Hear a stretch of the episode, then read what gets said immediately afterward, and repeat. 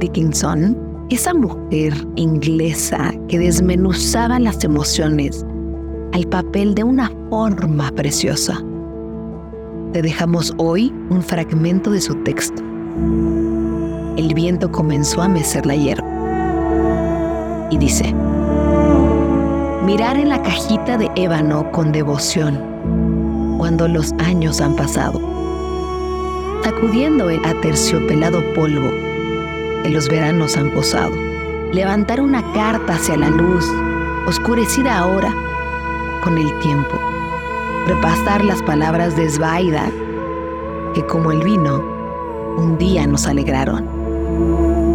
Tal vez encontrar entre sus cajoncillos la arrugada mejilla de una flor recogida hace mucho tiempo. Una mañana, por una galante mano desaparecida.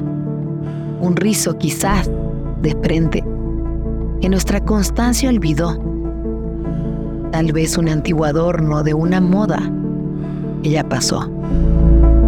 Y después, dejarlos reposar de nuevo y olvidarnos de ello.